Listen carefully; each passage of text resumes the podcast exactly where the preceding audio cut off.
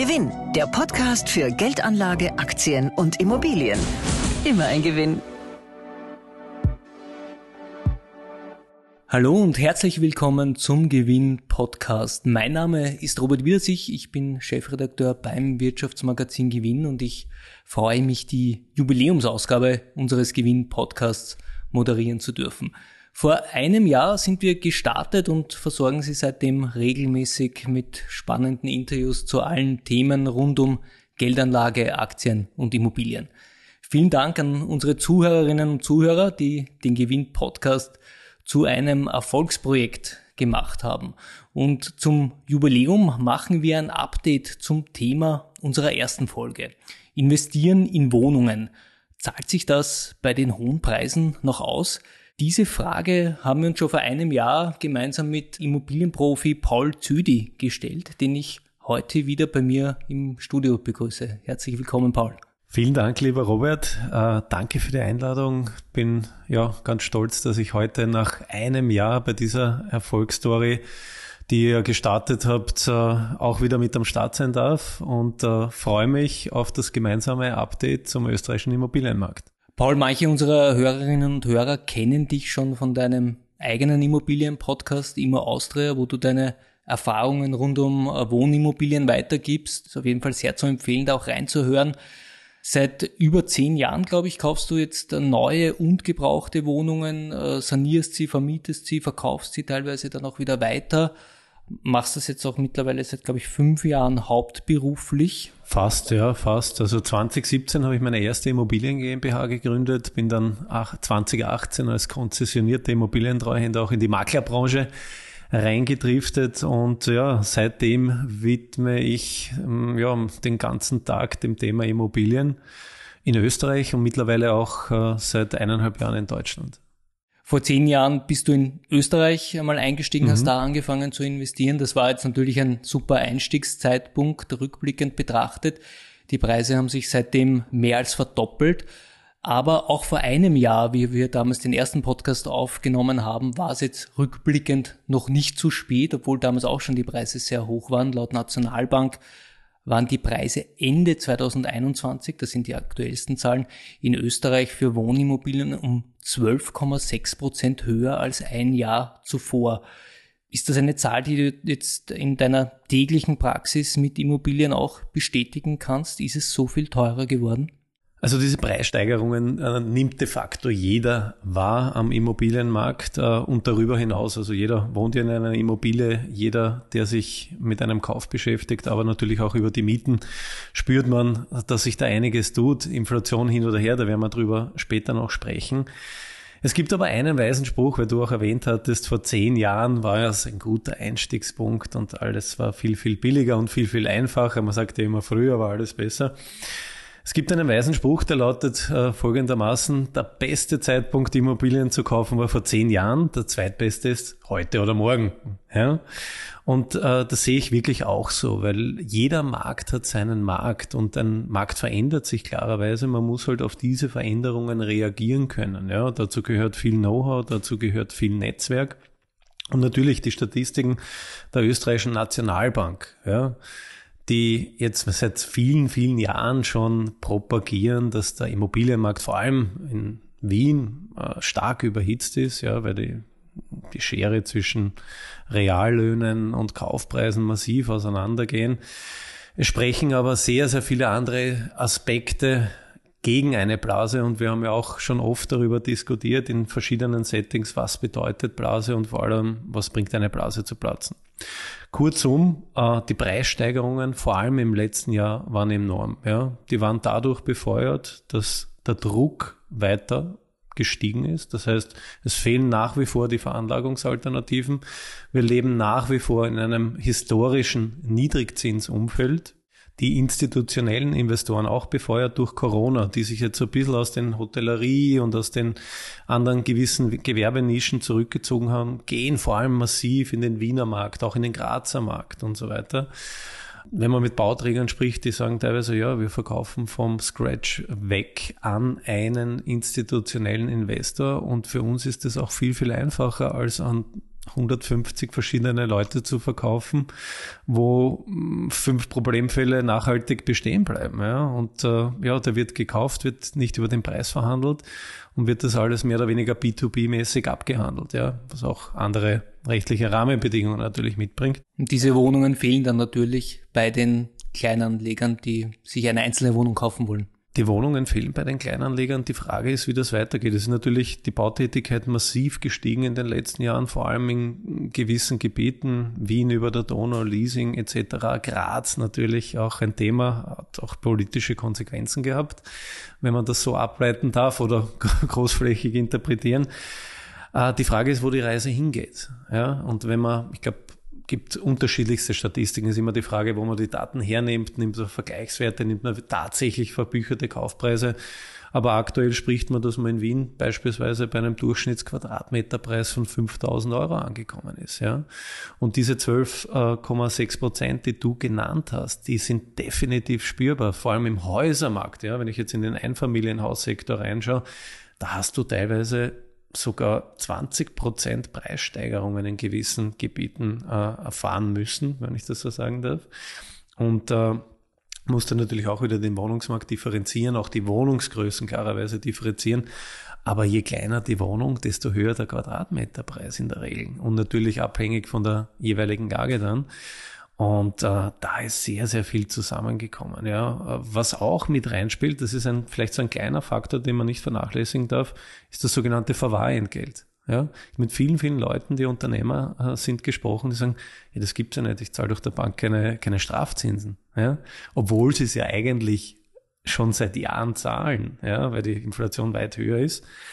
Nur jetzt sehen sie es halt wirklich bei ihren Kontoauszügen beziehungsweise beim Brief, äh, den die Bank geschickt hat, dass die Strafe quasi zahlen. Ja, und da sagen die Leute, ja, dann kaufe ich mal lieber Wohnung mit drei Prozent Rendite, bevor ich 0,5% Strafe bezahle.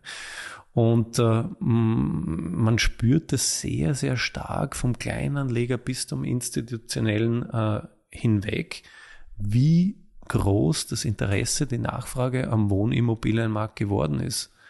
Und da hat Corona natürlich äh, das sehr, sehr stark noch einmal befeuert, weil Wohnen ist ein Grundbedürfnis. Die Digitalisierung hat sich massiv beschleunigt. Ich mache äh, über Immocation die ganzen Lehrveranstaltungen de facto über Zoom. Robert, wir kommunizieren teilweise über Zoom. Also unser Arbeitsleben hat sich äh, extrem geändert. Homeoffice als Thema. Ja, wissen wir alle, was, was, dass das eigentlich gekommen ist, um zu bleiben.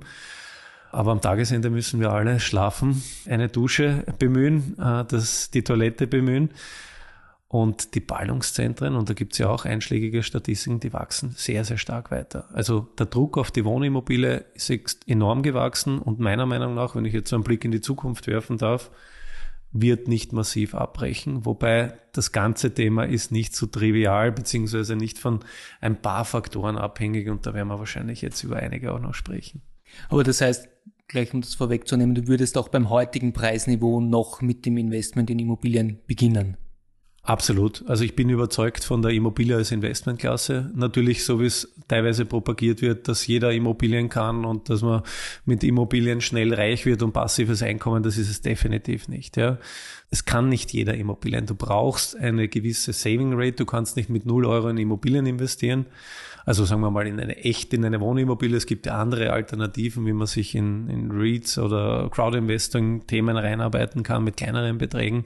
Aber wenn ich von einer Wohnimmobilie spreche, die ich zur Veranlagung zum nachhaltigen, langfristigen Vermögensaufbau kaufe, dann gibt's für mich äh, keine äh, vergleichbare Assetklasse, die ich erstens so günstig und so hoch leveragen kann, ja, sprich mit Fremdkapital unterlegen kann. Und zweitens, die, sagen wir es mal vorsichtig, sehr wenig volatil ist. Ja.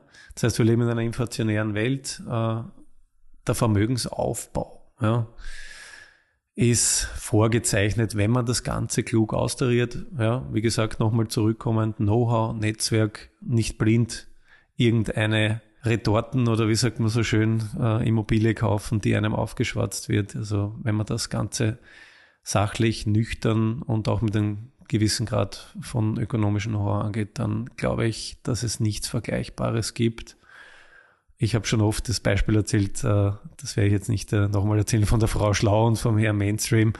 Äh, aber ich glaube, das spiegelt sehr, sehr stark wider, wie die Magie des Hebeleffekts wirkt. Ja. Du hast gerade gesagt, wir leben in einer inflationären Welt. Die Inflation ist jetzt so hoch wie seit mhm. Jahrzehnten nicht mehr. Und wegen des Ukraine-Kriegs gibt es da auch jetzt einmal keine Entspannung. Die Energiepreise bleiben hoch, werden vielleicht noch höher werden. Das treibt alles die Inflation. Ist das gut oder schlecht für die Wohnung als Investment? Beides.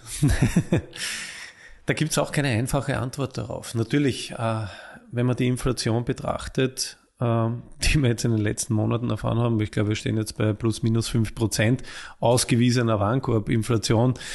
Ich fahre ja elektrisch, aber wenn man bei der Tankstelle vorbeifährt, dann wird den meisten Autofahrern übel. Ich glaube, die reale Inflation ist weit höher. In Amerika gibt es ja Werte mit sieben Prozent und so weiter. Natürlich, äh, diese sogenannte Asset Inflation, ja, bei Aktien, bei Immobilien, die haben wir ja schon seit Jahren. Ja. Und jetzt wird es noch einmal durch du hast es erwähnt, Corona, Ukraine-Krise. Ja, ein wesentliches Problem, das ich sehe für diesen Immobilienmarkt, ist die Inflation im Sinne der Energiepreise. Ja, diese hohen Preissteigerungen, die jetzt erst langsam durchsickern, die werden uns Immobilieninvestoren, aber auch die Eigennutzer vor Probleme stellen. Ja, weil der Mieter, ja, ich kann, könnte ihm theoretisch Abgesehen vom Richtwertzins, da ist davon auszugehen, dass das wahrscheinlich wieder eingefroren bleibt. Ich weiß nicht, ob du schon nähere Informationen hast. Gibt es noch keine finale Entscheidung, glaube ich. Derzeit weiß man es noch nicht. Ja. Ja. Ich könnte natürlich anheben meinen indexierten Mietvertrag, sprich meine indexierte Miete. Die Frage ist, mache ich das? Weil auf dem anderen Ende die Energiepreise ja so massiv gestiegen sind und wenn man da mit den Energieanbietern äh, spricht, also die halten teilweise noch die Preissteigerungen zurück, weil sie Sorge haben, was für einen Effekt das produziert. Und das sehe ich als eines der großen Risiken und da sehe ich die Inflation nicht als fördernd. Ja? Natürlich, wenn ich jetzt rein auf der Wertsteigerungsperspektive oder in dem Glauben, dass ich meine Mieten immer anheben kann, aber dem Glauben würde ich mich nicht hingeben, weil es geht immer um, das, um die Leistbarkeit. Ja? Und ich denke auch, wir als Immobilieninvestoren, Schrägstrich äh, Vermieter, haben eine gewisse Verantwortung, leistbaren Wohnraum zur Verfügung zu stellen. Nicht nur der Staat, ja, das macht eh zu Genüge in Wien, aber auch wir. Ja. Und deswegen glaube ich, dass das einen, wir stehen da jetzt ganz am Anfang stand heute, ne, dass das noch uns länger beschäftigen wird. Und ich sehe jetzt auch äh, kurzfristig, sage ich jetzt einmal vorsichtig, nicht wirklich Lösungsansätze oder einen Ausweg aus diesem Dilemma, dass die Preise sich schnell wieder normalisieren. Ja, solange der Ukraine-Krieg weitergeht, wird das sicher ein, ein Treiber sein. Dazu kommt jetzt auch noch hohe Inflation, heißt der Druck äh, für Zinserhöhungen steigt, auch wenn man sagt, ähm, in einem Szenario wie jetzt in der Ukraine müsste man da eigentlich vorsichtig sein. Es sind neue Risiken für die Wirtschaft da. Aber wenn du jetzt selbst eine Wohnung kaufst, finanzierst du da fix oder variabel? Sehr, sehr gute Überleitung zu dem Thema. Natürlich äh, mit einer Zinsanhebung kann ich einer Inflation entgegenwirken, aber das ist auch wieder nur die einfache Antwort, weil das ist ja nur ein Aspekt in dem ganzen Spektakel. Wir haben ja beide Betriebswirtschaft studiert. Das wird nicht ausreichen. Ja?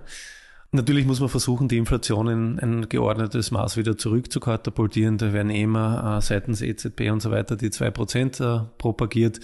Ob die Zinsen jetzt angehoben werden, das steht in den Sternen. Das war ziemlich logisch, bevor der Ukraine-Konflikt, Ukraine-Krieg, wie auch immer man es nennen will, äh, ausgebrochen ist. Jetzt werden schon an wieder andere Stimmen laut. Du hast das eh auch dezent einfließen lassen.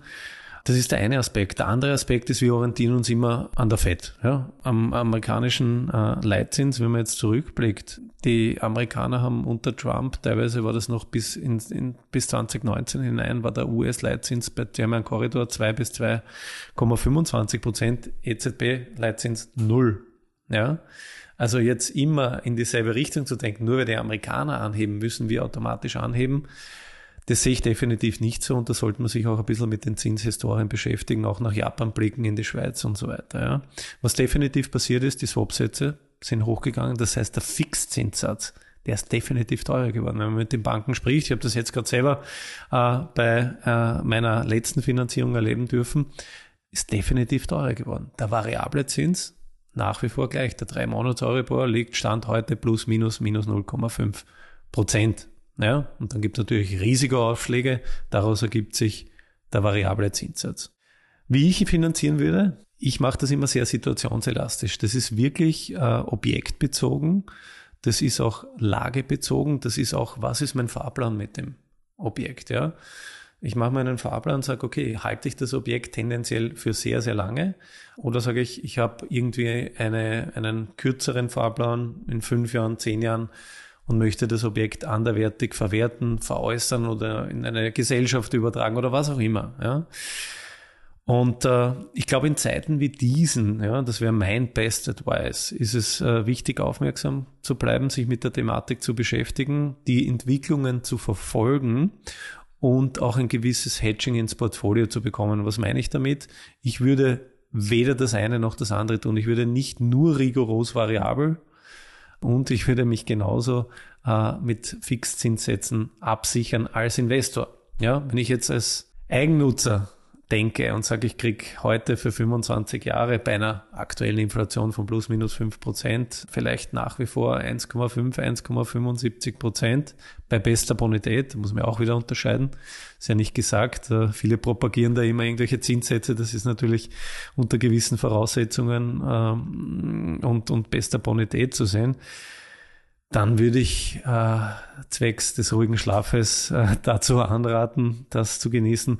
Aber als Investor, Kapitalanleger brauche ich auch gewisse Flexibilität. Ja, Stichwort Vorfälligkeitsentschädigung bei Kreditzurückzahlung und so weiter. Also die Flexibilität ist ganz, ganz wichtig und mein bester Advice wäre da vorsichtig mit äh, offenen Augen besser agieren im Vorfeld, als später reagieren zu müssen. Man kann aber auch dann, also es gibt ja Methodiken, man kann sich einen Zinscap kaufen, man kann Absicherungsmaßnahmen treffen und ich sage immer, ein bisschen überspitzt, äh, einzigen Vorteil an äh, höheren Zinsen hat man dadurch, dass man weniger Steuern zahlt, weil ich die Zinsen ja als Investor steuerlich geltend machen kann.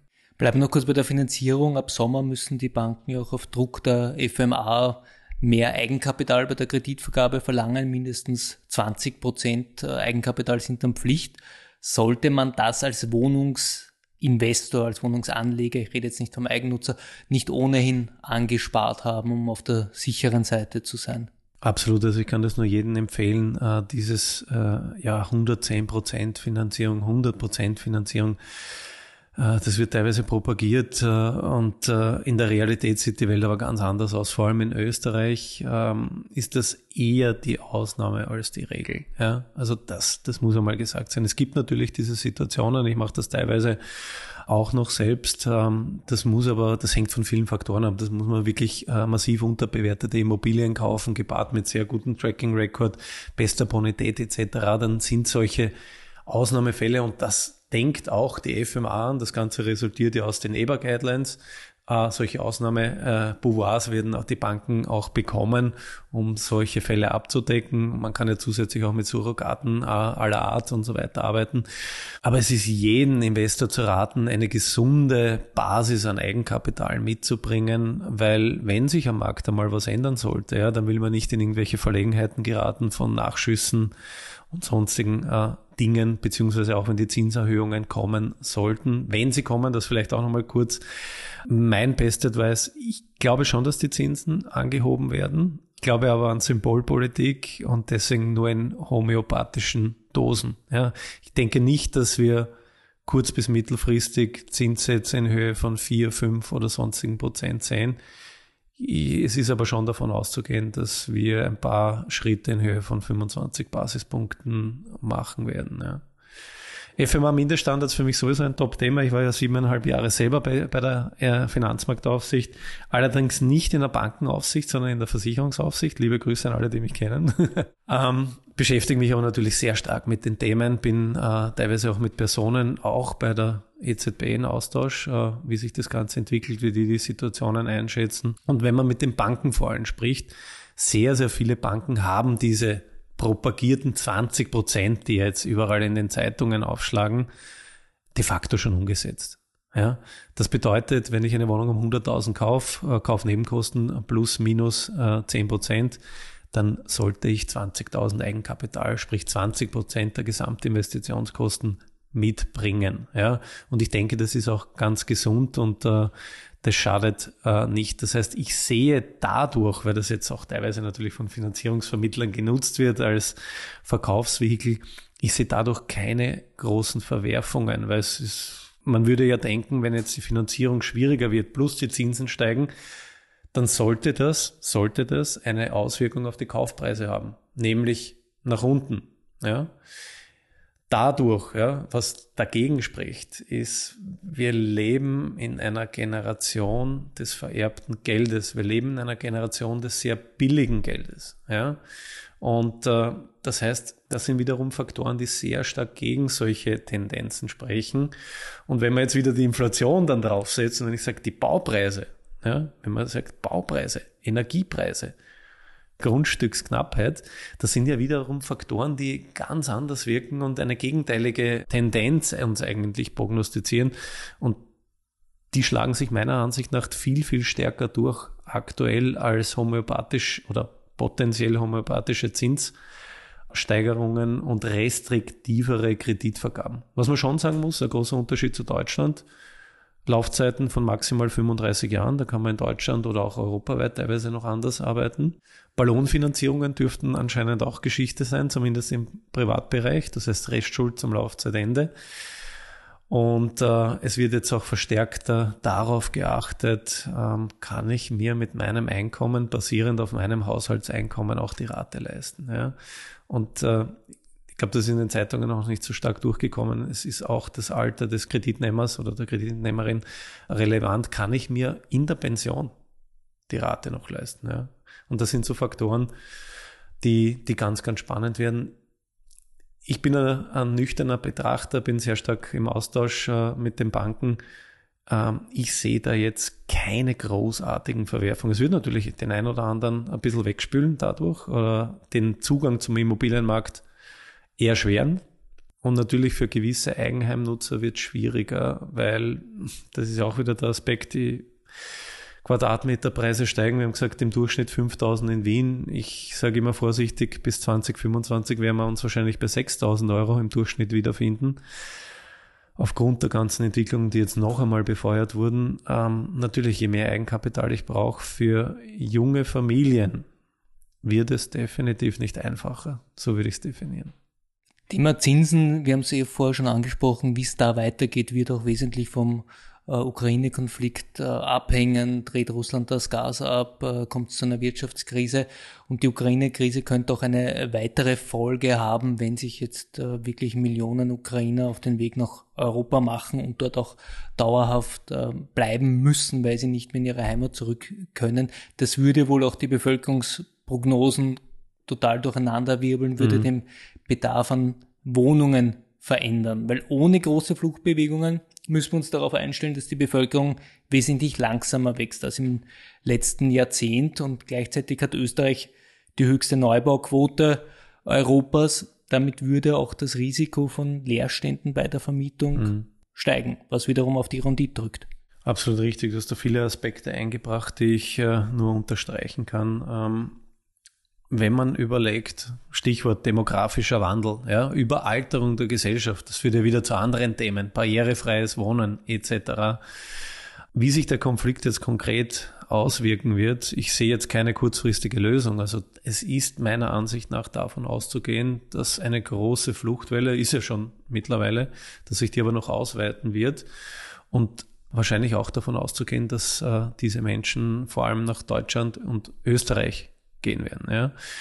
Das äh, wirkt dem sogenannten demografischen Wandel natürlich äh, entgegen und äh, davon ist auszugehen, dass mehr Wohnraum, mehr leistbarer Wohnraum gebraucht wird. Äh, die aktuelle Bautätigkeit, die du auch so ein bisschen einfließen hast lassen, die bereitet mir zum Beispiel Sorgen. Ja. Die hat mir, ich habe schon 2017, 2018 darauf aufmerksam gemacht, wenn man in Wien lebt äh, oder auch in Graz, äh, wenn man das beobachtet, was da für Betonburgen, Bettenburgen aus dem Boden gestampft werden, dann fragt man sich schon oft, und wenn man auch, kann man heute gern, wenn man die Zeit findet, einmal durch den 22., 21. Bezirk fahren, die stehen teilweise leer. Ja, die stehen teilweise leer. Und wir haben, und das muss man auch nochmal unterstreichen, wir haben nicht Situationen wie in Stuttgart, München oder teilweise in Berlin, wo die Mieter Schlange stehen für die Wohnungen eher das Umgekehrte. Ein Mieter hat 50 vermeintlich gleich aussehende Wohnungen zur Auswahl. Ja? Und äh, diese, diese Knappheit, ja, die da teilweise auch medial immer wieder gespielt wird, die ist für mich als Investor, der den Markt tagtäglich wahrnimmt, de facto nicht da, nicht zu erkennen. Man kann darüber diskutieren, natürlich, für wen wird gebaut, äh, wird bedarfsgerecht gebaut, entzieht man potenziellen Eigennutzern äh, den, den, den, den Markt, weil an die institutionellen verkauft wird und primär ein, zwei Zimmerwohnungen, die für die Vermietbarkeit gut sind. Das sind Themen, da sieht man auch wieder, dass das Thema nicht eindimensional beantwortet werden kann, aber Österreich wird ein Wachstum prognostiziert, die Ballungszentren äh, wachsen weiter. Ich glaube, dass der Ukraine-Konflikt äh, dazu beitragen wird, dass er schneller wachsen wird. Davon ist auszugehen. Ob wir jetzt zwingend dadurch die Neubauproduktion wieder anstarten müssen, das Problem ist halt, es wurde sehr, sehr viel gebaut, weil das Geld sehr, sehr billig ist. Ja? Also es gibt ja Situationen, wo man sagt, es gibt in, in, in Schweizer Ortschaften gibt es mittlerweile mehr Wohnungen als Einwohner und so weiter. Und das ist ja, gibt ja vierköpfige Familien, fünfköpfige Familien und so weiter. Diese Tendenzen haben wir zum Glück nicht, aber wir müssen auch auf die Flächenversiegelung achten, wir müssen auf die Infrastruktur achten. Ja? Ich will jetzt den Lobautunnel da jetzt nicht ins Feld führen, aber das sind alles Themen, die man da mitdenken muss. Was ist die Konsequenz aus der Flächenversiegelung raus? Türme. Aktuell werden in Wien nur Türme gebaut. Stadtbild verändert sich dadurch. Türme haben Vorteile, haben Nachteile. Ich bin kein so ein großer Fan davon. Ist, ist in der Regel Geschmackssache. Ich bin sehr, sehr gespannt, wie sich das weiterentwickeln wird. Äh, ich glaube, man muss sehr stark darauf achten, dass man äh, in das Thema altersgerechtes Wohnen viel, viel mehr eintaucht, ja, sprich Barrierefreiheit, Lift und so weiter. Und was mir, glaube ich, persönlich auch am Herzen liegt, ist, dass man, wurden jetzt einige Aktionen dahingehend auch schon getätigt, dass man unseren wunderschönen Altbaubestand revitalisiert, erhält, ja, und nicht aufgrund des Richtwertzinses teilweise verfallen lässt, wirklich verfallen lässt, damit man das abreißen kann und neu bauen kann. Ja. Also an dieser Stelle auch Aufruf, vielleicht einmal ein bisschen überdenken. Vielleicht überdenkt auch der Miet, der sogenannte Mietadel das Ganze und vielleicht kann man in die Richtung das Ganze auch sinn- und nutzenstiftender gestalten in der Zukunft. Du hast jetzt gesagt, der starke Neubau macht dir teilweise in manchen Lagen mhm. Sorgen. Gibt es auch interessante Lagen für dich, wo du sagst, da gibt es zu wenig Angebot? Also es gibt viele interessante Lagen und ich würde da nie pauschalisieren, Wien ist schlecht oder der Bezirk ist schlecht, weil es zählt die Mikrolage. Ja, also dieses alte Sprichwort, vor allem in Zeiten wie diesen, wo du gesagt hast, auch mm, mm, zahlt es sich heute noch aus zu investieren, ist es nicht schon viel zu teuer. Also der Spruch Lage, Lage, Lage, der ist wichtiger denn je. Ja, der ist wichtiger denn je für die nachhaltige Vermietbarkeit, für die nachhaltige Wertsteigerung. Wien wächst, Wien wird nach außen wachsen. Ähm, für mich sind spezifische Lagen, äh, wir haben eh auch schon mal darüber gesprochen, Parklagen. Dort, wo die Infrastruktur vor der Haustür de facto ist, die U-Bahn. Ja, jetzt, wir haben große U-Bahn-Erweiterungen in Wien, U2, U5 dort äh, rund um Atom meiner Ansicht nach sehr, sehr gut. Ja, also ich habe das letztes Jahr auch schon gesagt, der fünfte Bezirk.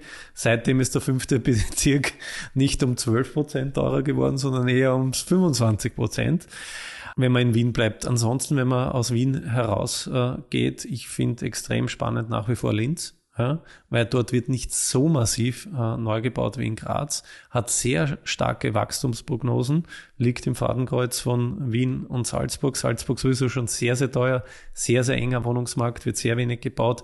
In Innsbruck habe ich mittlerweile Preise, wenn ich mir das, ich das äh, vor ein paar Tagen nochmal zu Gemüte geführt, dass wenn man sich die Angebotspreise beispielsweise auf den einschlägigen äh, Suchplattformen ansieht, da bin ich fast schon in München. Ja, und in München haben wir ja teilweise ihre, ihre Preise. Also da gibt's kaum noch was unter 10.000 Euro am Quadratmeter. Ja. Und wenn man das jetzt auch so beobachtet, Neubauprojekte, wo geht die Reise hin? Mit einem äh, guten Freund, selber äh, Makler, äh, der dann ein Neubauprojekt im 18. Bezirk in die Vermarktung bekommen. Und ich habe gesagt, ja, was, wie, was beginnt sie da? Wo geht die, die Preisspirale los? Äh, sagt, äh, gesagt, 8000 Euro am Quadratmeter. Sagt er, nein, nein, plus 10 da geht's einmal los. Ja. Und das sind halt Tendenzen und da frage ich mich, ja, wo, wann, wo und wann ist das Ende? Wenn man es dann aber wieder nüchtern betrachtet, es war immer schon zu teuer. Ja, es war immer schon zu teuer, wenn wir gesprochen haben, 15, 16, 17, ja, es ist schon zu teuer, das kann nicht mehr weiter steigen. Die Bank hat dir vor drei, vier Jahren gesagt, jetzt Fixzins abschließen, weil die Zinsen können nicht weiterfallen. Was passiert? Zinsen sind weitergefallen. Also, um es auf den Punkt zu bringen, ich glaube, jeder, der sagt, genauso wird es passieren, ist ein Scharlatan. Wichtig ist, sich zu informieren, Gewinnmagazin lesen, Podcast hören, äh, aufmerksam durchs Leben gehen, wirklich mit Protagonisten am Markt auch zu, zu sprechen und vielleicht darauf zu hören, auf Leute, die jetzt nicht diesen Verkaufsgedanken mit sich tragen. Ja? Natürlich müssen gewisse Leute, die große Maklerfirmen haben etc., die müssen natürlich gewisse Dinge auch verkaufen. Ich glaube, wichtig ist, äh, klug vorausschauend, soweit es geht natürlich, und nüchtern an die Sache äh, herangehen. Ja, danke Paul. Wer noch mehr zum Thema Immobilien wissen möchte, kann ich gleich ankündigen. Es wird im Juni, am 24. Juni ist es jetzt mal geplant, ein Gewinn-Immobilienseminar mit Paul Zödi geben und mit anderen Experten. Details dann in den nächsten Gewinnausgaben. Wir halten Sie da am Laufenden. Und natürlich gibt's jede Menge Immobilienthemen in jedem Gewinn und bei uns auch im Artikelarchiv auf gewinn.com. Und wer beim Thema Immobilien noch mehr in die Tiefe gehen will, am besten auch beim Immo Austria Podcast von Paul Zödi reinhören. Danke fürs Zuhören und bis zum nächsten Mal. Gewinn, der Podcast für Ihren persönlichen Vorteil. Immer ein Gewinn.